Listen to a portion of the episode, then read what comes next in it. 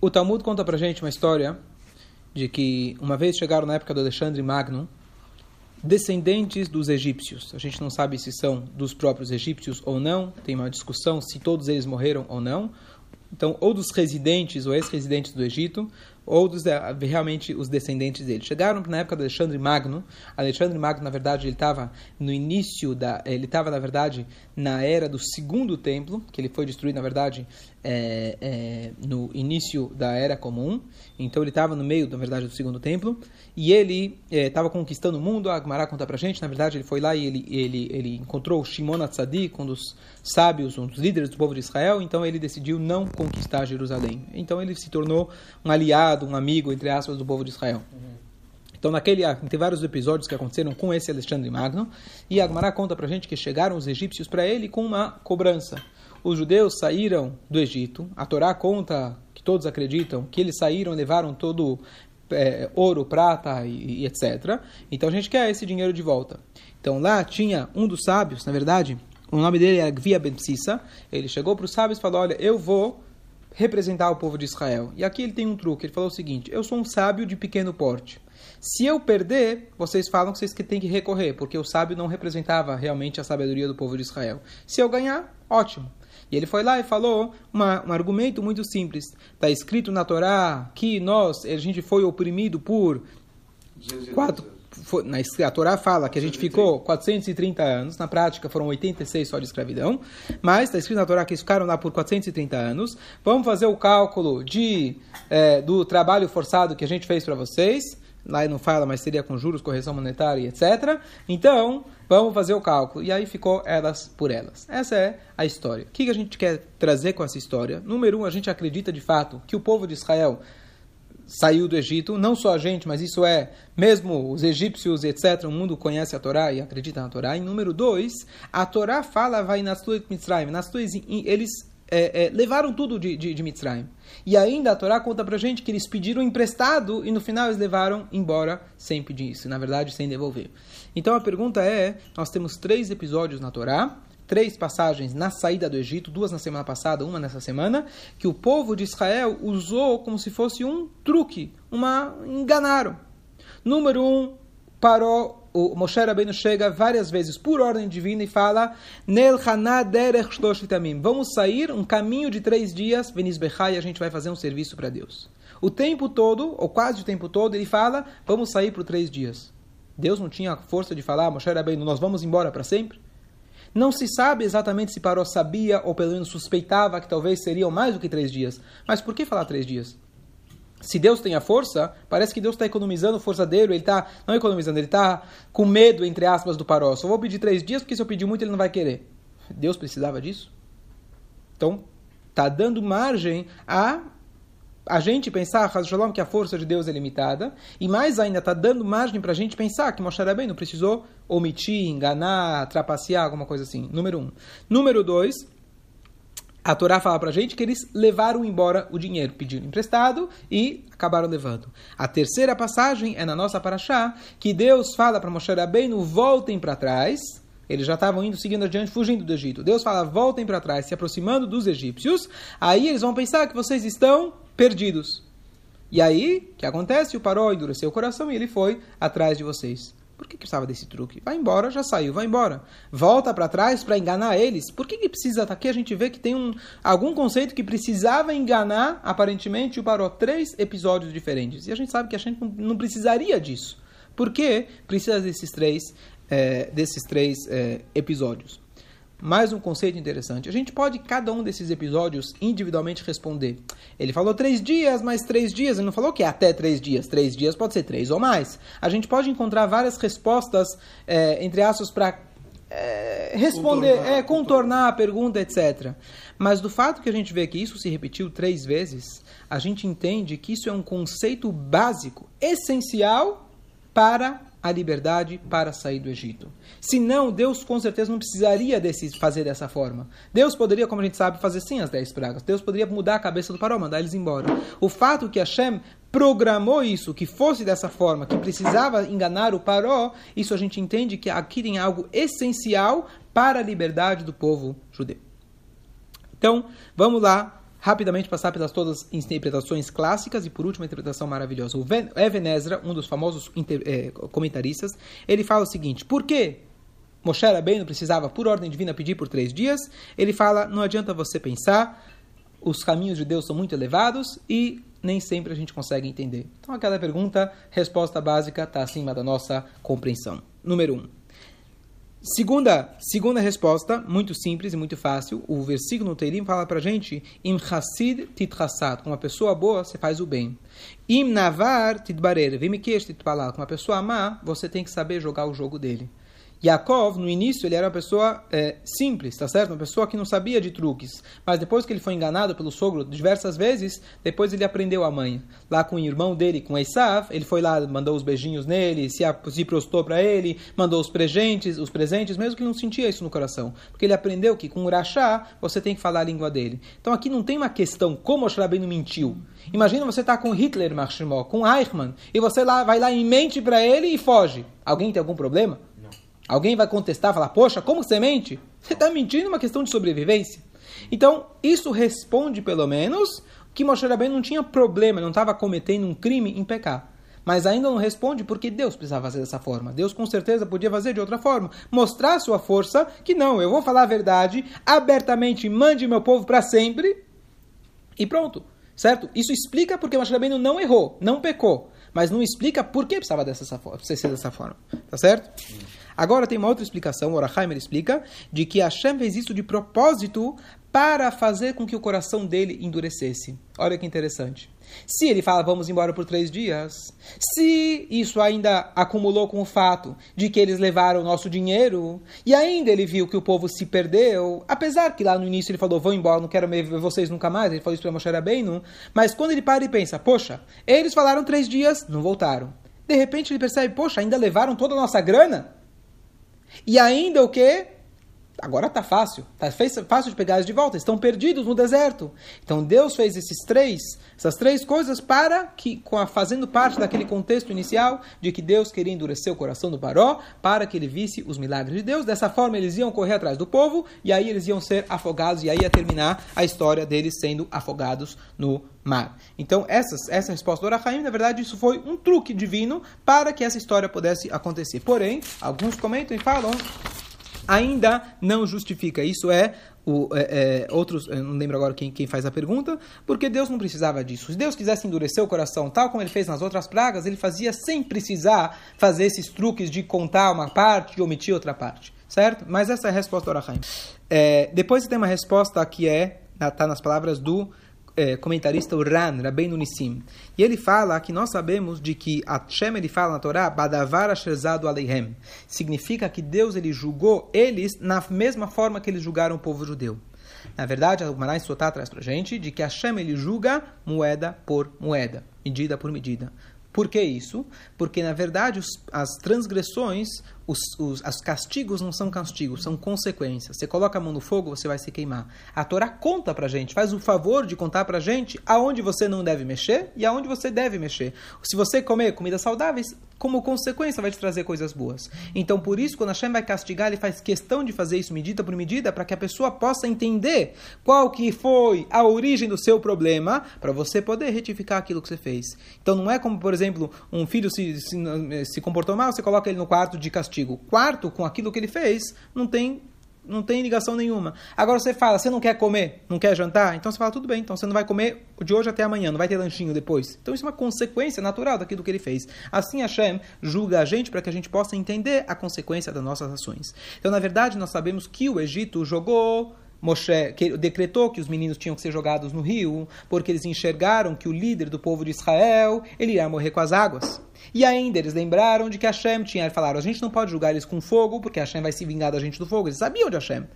Mas eles falaram: Deus prometeu, jurou para Noah que ele não vai julgar, não vai trazer um novo dilúvio, então vamos jogar as crianças na água. Deus não vai se vingar da gente com a água, e o líder deles vai morrer com a água. Então eles sabiam toda a matemática. O problema é que eles não tinham uma visão completa. Número um, Moshe Rabbeinu morreu pela água, foi a questão da pedra, que ele bateu na pedra para tirar a água. E número dois, Deus não falou que ele não ia, ele não falou que ele não ia trazer uma bula, ele falou que não ia trazer uma bula no mundo inteiro. mas poderia trazer uma bula, só indo no Egito. Outra coisa, Deus falou, falou que não ia trazer água em cima das pessoas. Não quer dizer que não ia jogar as pessoas dentro da água. Mas foi o que ele fez no Egito. Foi, não. Então Deus nunca prometeu, Deus nunca falou que não ia fazer isso. Então eles fizeram cálculo, mas não, não, não fecharam a conta, tá certo? Então o que acontece? Hashem ele fez de tal forma, Hashem fez de tal forma que não é simplesmente para endurecer o coração do Paró que eles corressem atrás. Endureceu o coração do Paró para que eles fossem justamente até o mar. Essa foi a questão. E aqui tem mais uma, um detalhe interessante do Benishai que ele escreve, que nós sabemos que a maneira que o Paró ele convenceu, ele começou a fazer a escravidão foi como ele mesmo, a Gemara diz pra gente que ele pendurou um tijolo no seu pescoço. E ele falou, pessoal, vamos lá, vamos ganhar dinheiro. Começou dando dinheiro, ele mesmo foi lá, colocou o capacete, né? Igual os, o pessoal que está concorrendo, né, para para presidência ou para certo? Eles vão lá, eles eles eles colocam colocam vestem a camisa. Ele fez a mesma coisa. E com isso depois ele foi cortando a bolsa família, diminuindo o salário mínimo. E com isso e com isso depois virou escravidão total. Então o que que ele fez? Ele fez uma forma de enganar qual que é a única forma de perdoar aquilo que ele fez? Qual a única forma de você mostrar para ele aquilo que ele fez? Enganando ele. Hashem fez questão de enganar porque isso era essencial na saída do Egito. Se todo o motivo das dez pragas e essa passagem do mar era para ensinar para o Paró a lição, então a maneira de ensinar a lição tem que ser consequência. A consequência de você enganar é você ser enganado. Então isso é essencial. Não é que Deus precisava mentir para poder para castigar. Ele podia fazer castigar de qualquer forma, mas o castigo é uma consequência e por isso ele enganou tal como o a, tal como o o Paró tinha enganado. E aqui vem uma frase bonita que a Torá fala para gente que quando o Paró, quando começou a escravidão, está escrito que o Paró ele ficou com medo que talvez o nosso povo estava se multiplicando muito, a gente ia se juntar com os inimigos de do, do, do, Egito, por isso que ele foi lá e escravizou a gente. A palavra que é usada na Torá, ele fala Hava nitchak malo. Vamos ser espertos, vamos ser espertos. O que quer dizer vamos ser espertos? Então a explicação literal é que ele fez isso de uma forma inteligente. Certo? Ele começou dando salário e depois ele foi cortando aos poucos. Foi dessa forma que ele conseguiu escravizar. Logo mais a gente vai ver uma outra interpretação desse Lama Nitchak Malo. E agora, por último, vem a explicação. É, vem a explicação é, mais bonita ainda, que é a seguinte. Isso vem de um, é, é, de um, de um, de um livro chamado Mein Ganim, que ele fala o seguinte: Nós falamos o tempo todo Zecher Litziat Mitzrayim, no Kiddush Zecher Mitzrayim. Lembrança da saída do Egito. Você falar lembrança da saída do Egito generalizada, afinal não seria a melhor maneira de escrever. Nós deveríamos falar sempre Zecher Litziateinu, da nossa saída do Egito. Não é a saída do Egito. Vai lá saber qual saída do Egito? Talvez outros povos saíram do Egito. O que é a saída do Egito? E aqui ele traz o conceito para a gente, como está dito, não lembro quem foi o original que falou essa frase, que mais difícil tirar o povo do Egito é tirar o Egito de dentro do povo de Israel. Zecher, em lembrança da saída de quem? Do Egito. O Egito saindo de nós. Não é nós saindo do Egito. Em lembrança da saída. Quem está saindo? O Egito está saindo de nós. Zecher Etziat Mitzrayim. Por quê? E aqui vem um ponto crucial e interessante. Ao longo de todas as gerações, Bechol Dorvador Omdim Aleno. Em cada geração eles querem acabar com a gente. Infelizmente, lo além.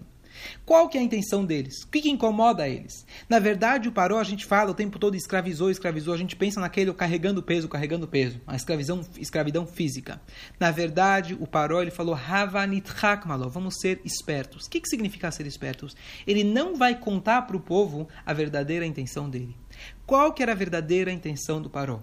A intenção dele não era acabar com a gente fisicamente. A intenção dele era acabar, como você falou, acabar com o nosso espírito. Aquele espírito que, apesar de que o povo estava, de certa forma, assimilado fazendo idolatria, a gente não abriu mão das nossas roupas, dos nossos nomes, do nosso, nosso idioma. Ele sabia que tinha aquilo que incomodou também o Ahasverosh e o Aman. Tem um povo único que está espalhado entre os seus entre eles, e eles não querem se misturar com a gente, eles não aceitam a vossa lei, eles são diferentes. Ah, é só Mordecai que não, se ajoelha? Não é só Mordecai, Mordecai está mostrando que na essência todos eles são assim, eles são diferentes. Então isso incomodou todos os Haman, todos os parós ao longo da história, e cada um usou um truque diferente. Um deu uns livres extermínio físico, outro deu extermínio espiritual, outro tentou acabar com a Torá, e assim por diante. Por quê? Porque isso incomodava eles. Cada um usou uma outra forma, mas a essência que está por trás de tudo isso é a mesma. O Paró, ele tentou, o que, que ele fez? Escravizar o povo fisicamente, mas o intuito dele é acabar com o espírito. Como a gente vê isso? Ele, número um, ele dava para a gente trabalho à toa. Às vezes ele falava, vai até lá e volta, e não fazia nada. Por que isso? Porque ele queria acabar com o espírito. Número dois, ele dava trabalho de homens para mulheres e de mulheres para os homens. Se ele queria produtividade, como a gente imagina das pirâmides, que na verdade, na verdade as pirâmides provavelmente vieram de muito depois, nem vieram dos judeus, mas eles construíram a cidade espiritual Ramsés. Se ele quisesse produtividade, ele faria com que as pessoas mais talentosas para costura, as mulheres vão para as costuras, e o homem vai carregar. Ele fez o seguinte, o homem vai costurar e cozinhar, e a mulher, estou dando um exemplo, e a mulher ia carregar peso. Ele não queria produtividade, ele queria acabar com o nosso espírito. Era essa a intenção dele. E o que acontece? O tempo todo ele tentou esconder isso. Ele queria nithakmalo, ele queria mostrar que ele queria, na verdade, um controle físico, mas o controle que ele queria era espiritual. Qual que era a função? Qual que era a função de Moshe Rabbeinu? Tirar essa máscara do paró. Mostrar para ele, você não me engana. Não vem com história que está querendo produtividade, está com medo que a gente vai é, acabar com você fisicamente. Você está querendo acabar com o judaísmo. Quer ver? Eu vou te fazer um pedido. Não é pedido, não vou pedir férias. Se ele pedisse férias para Paró, Paró ia deixar. Tanto é que Paró deixava no Shabat descansarem, que ele sabia que era produtividade, é importante você descansar. Mas o Paró, se falasse, ó, dá pra gente seis meses de liberdade, talvez ele até daria. Eu me atrevo a dizer, se ele até pedisse para o Paró, deixa a gente embora para sempre, não aguentamos mais ser escravos. Talvez depois de algumas macotas ele até ia deixar. O que, que ele não queria, o que, que ele não aceitava? Vamos sair por três dias para servir a Deus. Servir a Deus, não. Servir a Deus de jeito nenhum. Prefiro dar férias para vocês, férias coletivas, isso não me incomoda. O que me incomoda foi isso que o Moshe o tempo todo a cada praga e vai, endurece o coração e de novo ele tenta. Você não me engana, Paró. Eu sei que o teu problema é servir a Deus. Tanto é que eu estou pedindo só três dias para a gente sair, ofertar. Nem isso você deixa. Moshe Rabbeinu não falou que a gente vai voltar porque na prática eles não voltaram. Mas ele queria o tempo todo, era essencial na saída do Egito, na liberdade do povo, tirar o Egito tanto de dentro do Paró e tanto de dentro de nós, os Yehudim, mostrar para eles que a gente precisa tirar o Mitzrayim de dentro de nós. Infelizmente a gente vê pessoas que passaram por holocausto, etc. Apesar que a guerra terminou, o holocausto continua, Deus nos livre, dentro dela. O espírito dele foi amassado, foi, foi quebrado. Então, isso que o Paró queria. Então, para a gente tirar o Mitzrayim de dentro da gente, é isso que, na verdade, a gente celebra, a gente a celebra a cada dia, que a gente teve a oportunidade de tirar o Egito de dentro da gente, de tirar a mentalidade escrava, de tirar aquele sentimento de quebrado dentro de nós. Moshe Rabbeinu precisava mostrar a placa Paró, não me engana. Você não quer deixar que a gente seja judeus, que a gente sirva a Deus. Eu estou pedindo três dias e você não deixa. Até que no final ele concordou, mostrando que nós prevalecemos, nós ganhamos. E por isso Moshe Rabbeinu fez questão de pedir para que a gente saísse ofertar para Deus e não pediu, deixa a gente embora. Essa é uma explicação muito bonita. E aqui também explica, número um, o que, que significa que Moshe Rabbeinu, o primeiro sinal que ele deu para Paró foi a da cobra, da serpente. Por quê? Está escrito que a serpente morde e ela não tem prazer. Todos os animais, quando eles mordem, eles querem pegar uma caça. Se eles mordem uma pessoa, eles têm, uma, têm um intuito. A cobra morde por morder. Qual que é a ideia? Todos os animais, ou seja, se alguém quer escravizar uma outra pessoa, mas ele tem um intuito, ele tem uma, ele, ele quer uma produtividade, tem até uma certa lógica. Claro que é malvada, mas é uma lógica malvada. Quando você quer morder por morder, você quer o trabalho, não porque você quer o resultado do trabalho, mas você quer só acabar com eles, isso é anahash. Isso é o isso é a cobra. Por isso que o primeiro sinal que ele mostrou para ele, já jogando na cara do Paró, se não me engano, eu sei exatamente qual que é o teu intuito. E por isso Moshe Rabbeinu ele fez questão de mostrar, Hashem falou para ele, peça por três dias para demonstrar para ele, para o Paró, qual que é a escravidão, e dessa forma, quando a gente vencer isso, a gente venceu não os sintomas, mas a gente venceu a origem do problema, a origem da, da do Mitzrayim e a origem de todos os outros galuyot, que é o fato de nós sermos o povo judeu, o povo escolhido, etc. Apesar ainda não oficialmente como povos, mas eles eram Bnei Avraham, Yitzhak eles tinham aquelas coisas que distinguiam eles, e por isso, e por isso é, é, ele fez dessa forma. É, queria falar só mais uma coisa, eu deixo você perguntar.